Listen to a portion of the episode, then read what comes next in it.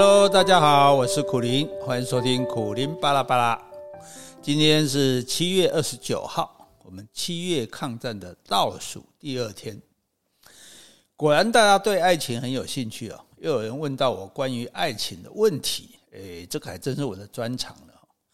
诶，让我简单的说吧，变心是负责任的表现。明明已经变心了，还不让你知道，那是不是更可恶？那变心也不是背叛啊，只有君臣之间、主仆之间才有效忠的问题，也才会有背叛的发生。没有人是属于另外一个人的，所以没有人有资格说对方背叛。要不然你上次不听你爸妈的话，那难道我可以说你背叛父母吗？哦，不要乱用背叛这个名词帮人家扣帽子。其实变心是什么？不过就是感情重叠，因为爱一个人不是突然爱的，是慢慢发现自己爱上对方的；不爱一个人也是渐渐感觉的，不会一起床就忽然不爱一个人了。哦，所以当你渐渐渐渐的不爱 A，哦，但是还没有决裂，又渐渐渐渐的爱上 B，哦，但是也还没有表白，这个时候就造成了感情重叠。哦，当然应该要处理，哦，但是有的时候真的是来不及。而且变心不是故意的，除非是那种国际花美男诈骗犯哦，没有一个人会事先打定主意说我要变心，然后才去跟你在一起的哈啊，就是爱着爱着就不爱了啊，哦，对方也没有用自己的爱来解救他的不爱，那就这样变心喽，不然呢？哦，而且并不是变心的就是错的，如果对方纯粹变成了一个软烂男。哦，那除了忠诚以外，他一无可取。那但是他就是赖着不走。那你为了自己的美好将来，你需不需要变心？啊，如果你害怕背负变心的罪名而不敢离开，那就这样被耽误的青春，你要找谁来讨？哦，你不觉得很多伴侣早就形同陌路，只是硬撑着在等对方变心吗？你也可以安慰自己啊，变心变心啊，既然变得过去，那就变得回来。哦，所以一旦听到对方变心的晴天霹雳，就想尽办法挽回，哦，却没有想到点火不容易，但是已经烧完的灰烬要点起来更不容易，而且纵然勉强点着了啊，你是不是又会担心它随时熄灭？哦，难道要没日没夜的看顾吗？那会不会太累了？上次说过了，全世界的一切都会变，那你怎么能够妄想只有情人的心不会变呢？要求什么人永远不变心都是妄想，死也不接受对方变心，终究徒劳无功。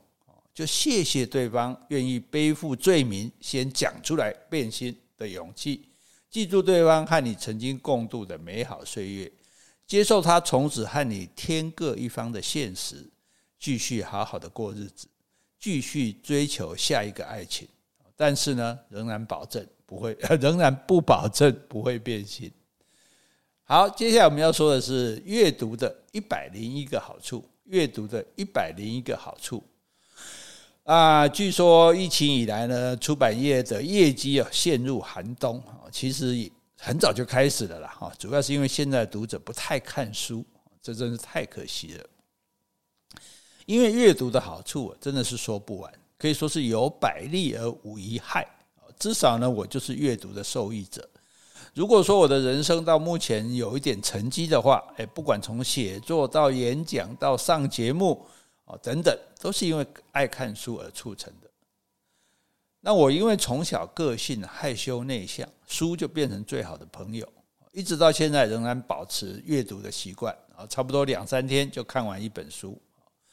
我对文字呢有一种近乎本能的渴求，不管到哪里，只要有空档就会想要阅读。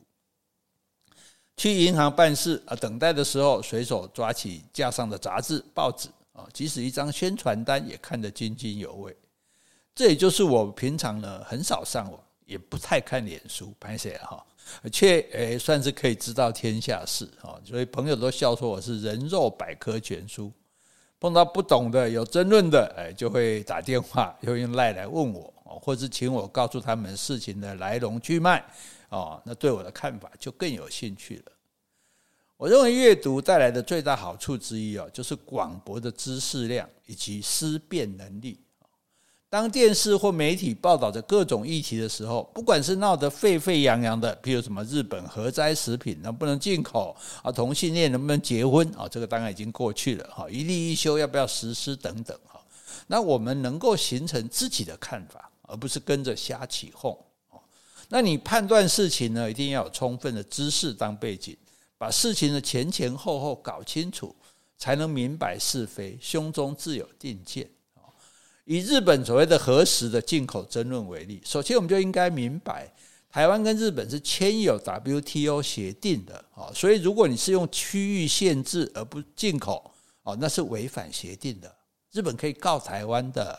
哎，第二个，那日本检验食品的条件比台湾还严格啊，所以说为什么有人宁愿相信日本的食品？那如果日本检验通过，而台湾为什么不过？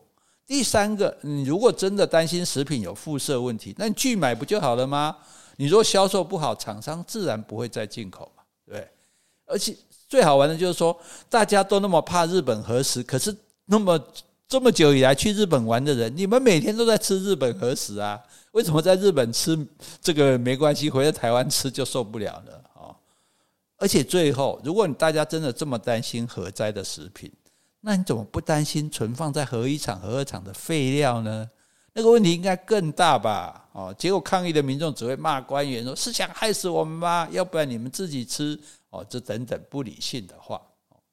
那之所以会有这种弱智的现象，主要是网络社会兴起之后，大家习惯只看标题不看内容，所以标题越下越耸动。同时，你只看网络的言论，你不看权威有信用的媒体的报道。那人们宁愿相信朋友脸书上的东西，也不想花时间看书，做更深入的了解。网络当然是有好处了，可是网络也有不可最也是最不可靠的地方啊！在上面流传的有很多都是没有经过筛选、经过验证，甚至根本是造假的。那我们如果只依赖标题和别人的言论来判断事情的时候，常常就会形成没有见解，或者是见解空洞，甚至说不出所以然啊。譬如大家都在骂说啊，总统做得很烂，那你问他到底哪里烂？为什么这样就是烂？诶，他可能又讲不出自己的看法啊，顶多就是人云亦云，要不然呢，就是被人家操纵啊，摆布还不自知啊。那像像你说他有没有做不好的地方？当然有啊，做不好我也骂他，对不对？但是我不会跟着人家乱骂，好，好吧？那还有网络上很流行懒人包哦，什么事情都有好心人士整理懒人包给你看，哦。诶，其实我也做过懒人包了，不过你不觉得这个会让人思考更加的简化吗？哦，所以一个有见解的人，一定是求知欲很强的人哦。很多人会说我求知欲很强啊，我每天从早到晚挂在网络上啊。但是网络上的是资讯，资讯并不等于知识，资讯需要靠知识来判断对错。哦，不然你去 Google，你去你去上维基百科，上面那个资料正确吗？你怎样？哦，所以你要判断是非正确与否，才能够放到脑袋里的各种抽屉里面，经过思考转化成自己的东西之后，随时可以运用。像我在写作或者演讲、上电视，哦，为什么可以信手拈来，好像讲得头头是道？那就是因为你大量阅读、大量思考。比如我们讲有名的趋势专家詹宏志，他也是那种时时刻刻手不离卷的人啊。我曾经坐飞机碰到他，打个招呼之后，从头到尾他就是在看书。啊，知识广博又有见解的人，很容易就会被青睐。啊，假设你是老板，那你问了两个面试人同一个问题，一个说我来查，手机拿了开始 Google，一个马上给出答案，甚至再加上他的看法，那你觉得老板会用哪一个？哦，可见得阅读可以增加竞争力，思考就可以让人更有自信。那我的阅读范围虽然很广哦，题类别题材不拘，不过我最喜欢的还是小说，尤其是长篇小说啊。因为我们无法经历各种人生嘛，哈，虽然我的人生也算是丰富的了，哈，但是在小说中呢，你能做做各种的投射，扮演侦探啊、犯人啊，甚至坐牢啦，哈，那科幻小说带来更多的想象，哈，包括知识的取得。那譬如我曾经看过东野圭吾一本一本小说，哦，就得到很多关于心脏病方面的知识，这个是作者花了很多功夫去做研究的。但是，身为读者呢，你却能从故事中轻松的就得到。那我也很喜欢很多小说中展现的人性，跟着书中的人啊，跟着书中的人物啊，去体会种种喜怒哀乐、爱恨情仇。最后，哎，你毫发无伤的坐在书房里面，哦，就跟看电影一样，哦，对人的种种面相有更深刻的了解，也更能够产生同理心。之前看小说家平路写的《黑水》，哦，他用轰动一时的妈妈嘴杀人案件做素材。探讨一个年轻貌美的女孩为什么可以狠下毒手杀害两条人命？哦，那在这个人人都只会喊这个女孩心狠手辣，真该死的时候，哦，平路呢却选择以小说试图呈现事件的成因背景，让读者能够用不同的视角来看待事情。另外有一个日本作家天童荒太，他写的《陌生的凭吊者》，让我印象也很深刻。很多时候，人一死就逐渐被人遗忘啊，但是书中的主角却到日本各地去探访一些陌生死者的生平，希望借由记得他们，让他们成为无可取代的存在。看完这本书啊，深受感动，也很有感触的我，就破天荒的做了一件事啊，就写了很多感性的话发给朋友们。那很少接到我简讯的朋友呢，很纷纷吃惊的表示关怀，说：“啊，苦力，你是得到绝症哟。”其实是这本书让我对生与死有了更深的体悟。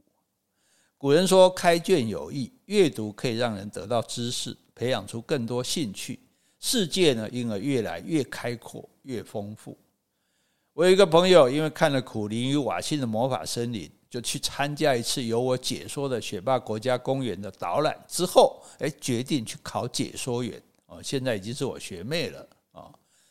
那我常常劝生活感到无聊的人，不妨从阅读开始，这是能够让心灵展开冒险、探索、挑战，而且只付出最低代价的方式。阅读会开启我们的好奇心，想要知道更多。阅读也可以给我们慰藉啊，在书中得到共鸣或者鼓励。虽然啊，吸收知识的管道很多啊，不过以专注度跟收获而言，看一小时的电视不如听一小时的广播或演讲，听一小时的广播或演讲又不如看一小时的书。啊，说了这么多，无非是希望大家除了不断打开手机啊，也能在生活中时时的打开一本书，自在遨游。最后我们要说的就是，一辈子一定要不断做的一件事，就是阅读。一辈子一定要不断做的一件事就是阅读。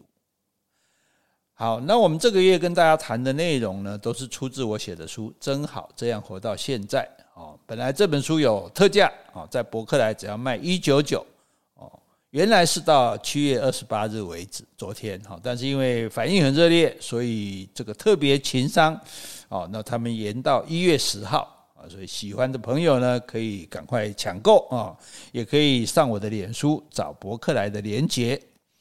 好，接下来让我们来听一段音乐，短短的，很好听。如果你想知道曲名，可以查看 Pocket 上我们的简介，一定要听完哦。